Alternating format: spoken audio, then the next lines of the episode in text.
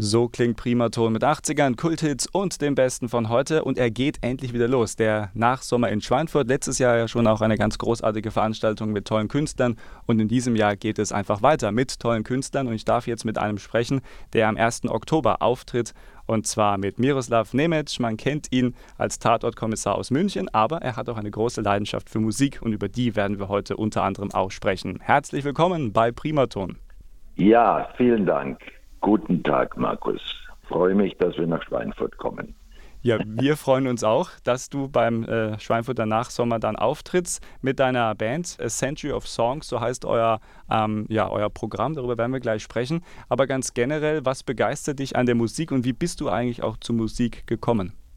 Ich habe ähm, im Kindergarten gab es eine Schwester, die hieß Caritas, lustigerweise Schwester Caritas. Mhm. Und der hat uns immer auf so einem Melodika-Instrument, auf so einem elektrischen damals Lieder vorgespielt, die wir nachsingen sollten oder mitsingen sollten. Und als sie mal aus dem Raum ging, habe ich mich an das Gerät hier gestellt und habe da die Melodien nachgespielt. Mhm. Und dann hatte sie zu meiner Oma gesagt, der Junge ist begabt, den sollte man Unterricht geben. Daraufhin ist dann die Oma mit mir zur Frau Dollinger, das war eine Klavierlehrerin in Freilassing, spielt sich das Ganze ab. Und die hat gesagt, nee, mit fünf, da nehme ich noch keinen. Okay. Aber er kann ja mal vorspielen und nachsingen und so.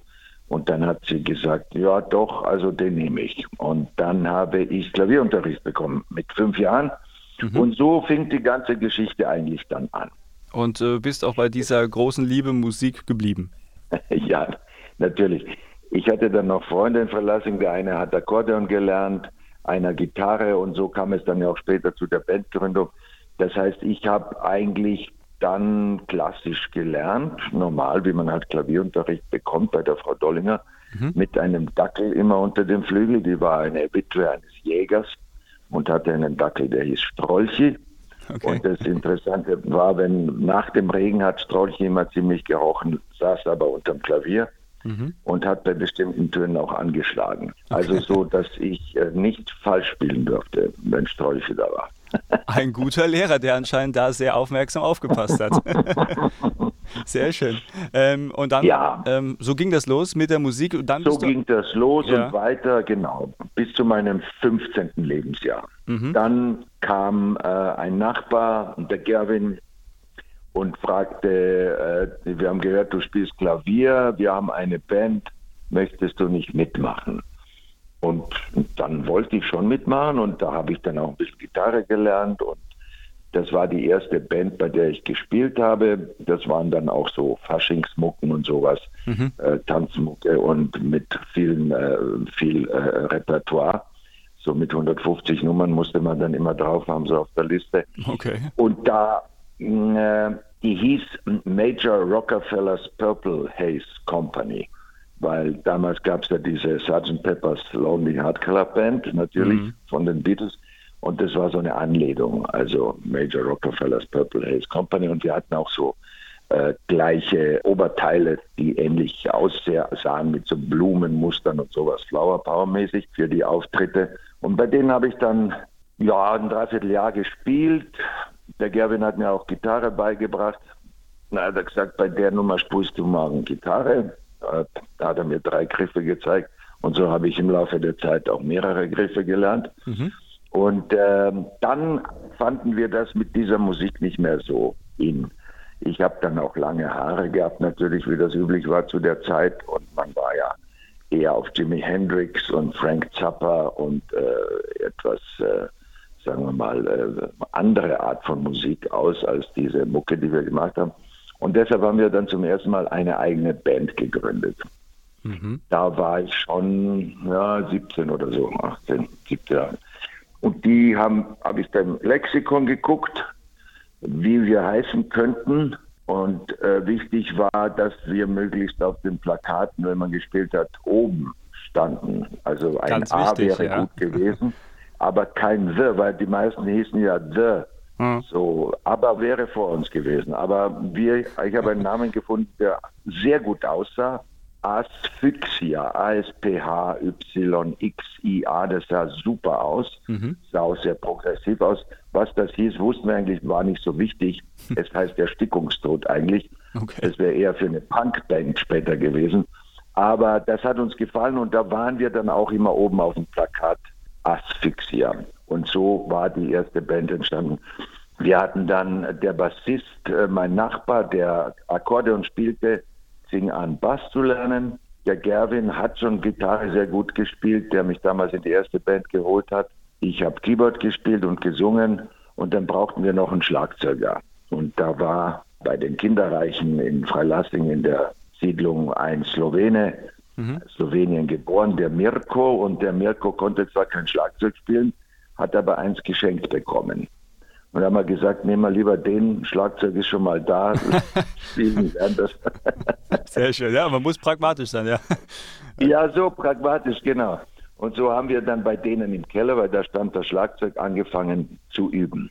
Mhm. Vorher hatten der Gerhard und ich, also der Akkordeonspieler, der jetzt Bass spielt, im Keller uns ein altes Radio mal umgebaut und ich hatte aus äh, damals noch Jugoslawien zwei Gitarren mitgebracht für ihn und für mich und wir haben uns so zwei Pickups gekauft und haben den ans Radio angeschlossen. Und die Xankübel gab es auch zum Klopfen. Äh, zur Runde waren das damals, so runde die Xankübel, also Waschmittelkübel, mhm. die so fünf Kilo hatten. Und mit denen konnte man dann auch ein bisschen Schlagzeug nachmachen. Also so waren die allerersten Anfänge, bevor dann die Band entstand.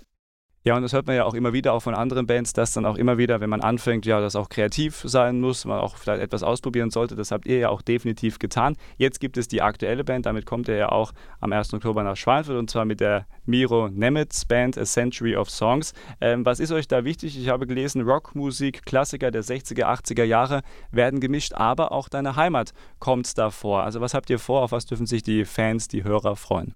Entstanden ist diese Band, die Mironemets Band, eigentlich in Hof vor mittlerweile über 20 Jahren.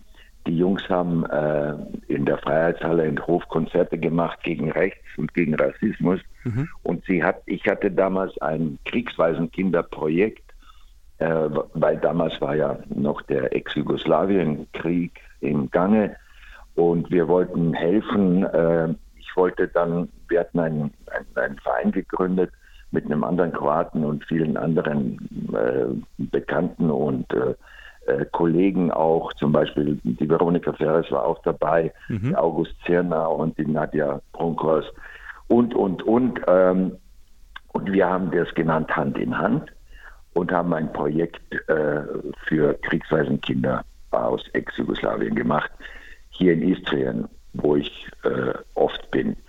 Und ähm, das heißt, die haben das mitgekriegt, die Hofer Jungs, mhm. haben über meine Agentin angerufen und haben gefragt, äh, ob ich dabei sein möchte mal und sie würden gern dieses Jahr für Hand in Hand was machen.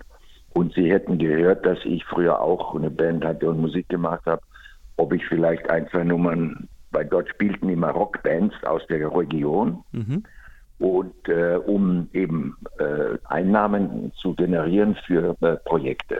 Und dann habe ich gesagt, ja klar, was habt ihr denn drauf für Songs, die ich auch kenne?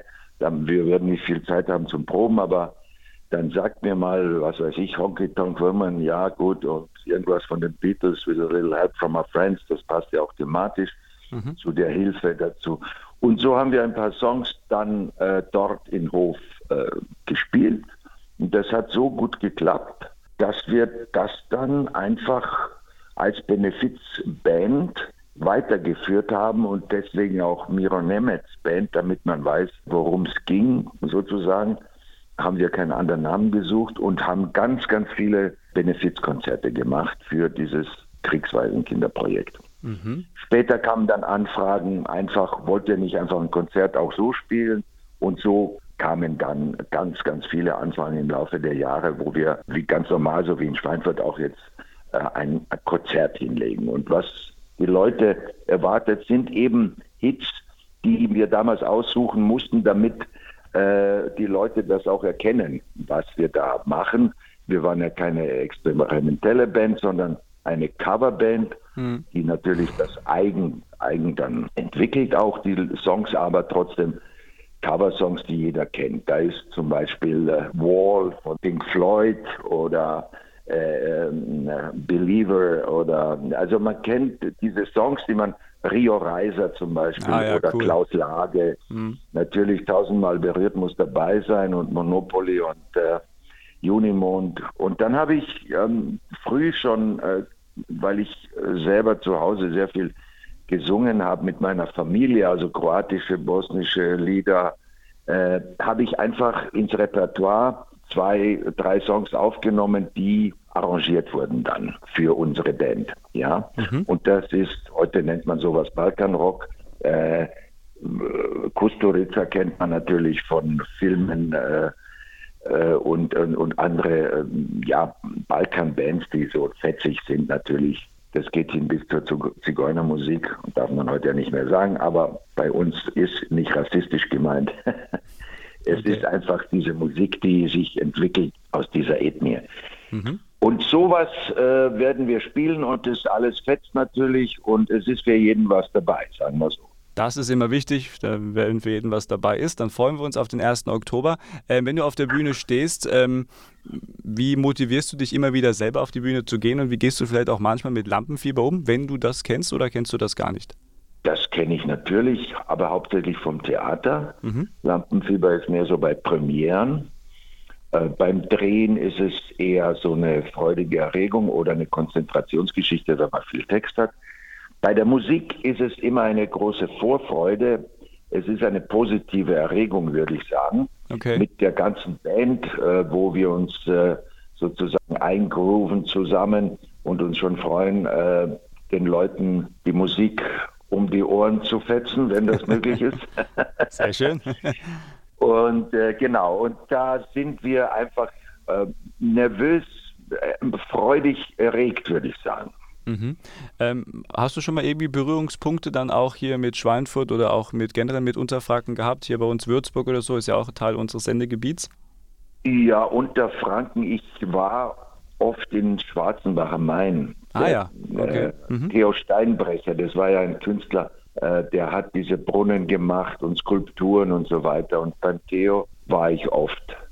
Mhm. Und einmal habe ich ein gebrauchtes Auto in äh, Würzburg äh, gekauft. Okay, ich hoffe, das hat lange gehalten, das unterfränkische Auto. Und er hat mir immer einen sehr guten Silvaner mitgegeben. Ja.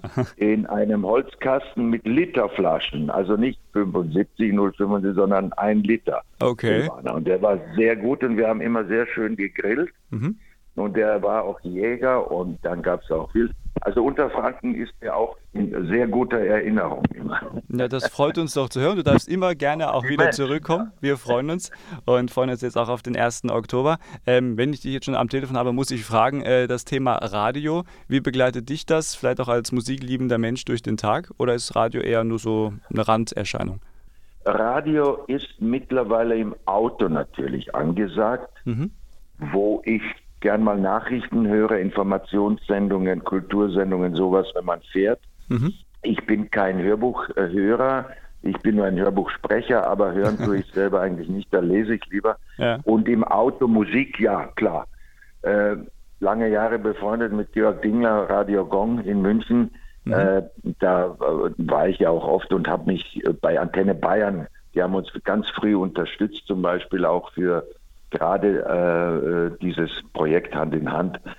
Und das ging natürlich dann auch in die fränkische Region, die Leute, die das sehr unterstützt haben. Es kam sogar einer, der in die Häuser runtergefahren ist. Das war ein, ein Fliesenleger, der ist dann extra eine Woche runtergefahren, um umsonst da diese Fliesen zu legen. Also ich hatte aus Unter-, Ober- und Mittelfranken, wirklich hatten wir gesamtbayerisch, aber auch aus der Frankenregion hatten wir ganz viel Zuspruch und Unternehmergeist für diese Hand-in-Hand-Projekte. Das ist schön zu hören. Ja, wir unterstützen immer gerne, auch wenn du irgendwie Projekte hast. Also komm auch gerne auf uns zu, da unterstützen wir wirklich gerne, weil es ja. ist ja auch wichtig, dass man dann eben, äh, wenn man helfen kann, auch helfen sollte. Vor allem auch in diesen Tagen, in diesen Zeiten, glaube ich, ganz, ganz wichtig, dass man genau. sich das immer wieder mal ähm, ja, wieder vor Augen führt. Lieber Miro, äh, vielen Dank, dass du dir heute kurz Zeit genommen hast für uns. Abschließende Danke Frage, dir. sehr, sehr gerne, immer wieder gerne. Äh, abschließende Frage, was wünschst du dir für deine Zukunft und was wünschst du dir auch für den Auftritt in Schweinfurt? Für den Auftritt in Schweinfurt, da freue ich mich schon und ich bin sicher, dass es eine begeisternde Sache sein wird. Für uns und auch für die Zuhörer und Mittanzenden und Mithüpfenden. Für meine Zukunft wünsche ich mir, dass es so bleibt, wie es ist. Es ist sehr gut, wie es ist. Ich kann mich nicht beschweren. Man äh, muss auch mit dem zufrieden sein, weil es eh schon viel ist, was man hat. Und in dem Fall bin ich sehr zufrieden. Mein Gast heute hier bei Primaton, der Schauspieler, aber auch leidenschaftliche Musiker Miroslav Nemetz. Vielen Dank für deine Zeit und ich wünsche dir ganz, ganz viel Spaß Danke, bei uns in Schweinfurt. Ja, alles Gute auch. Grüße. Ciao, ciao.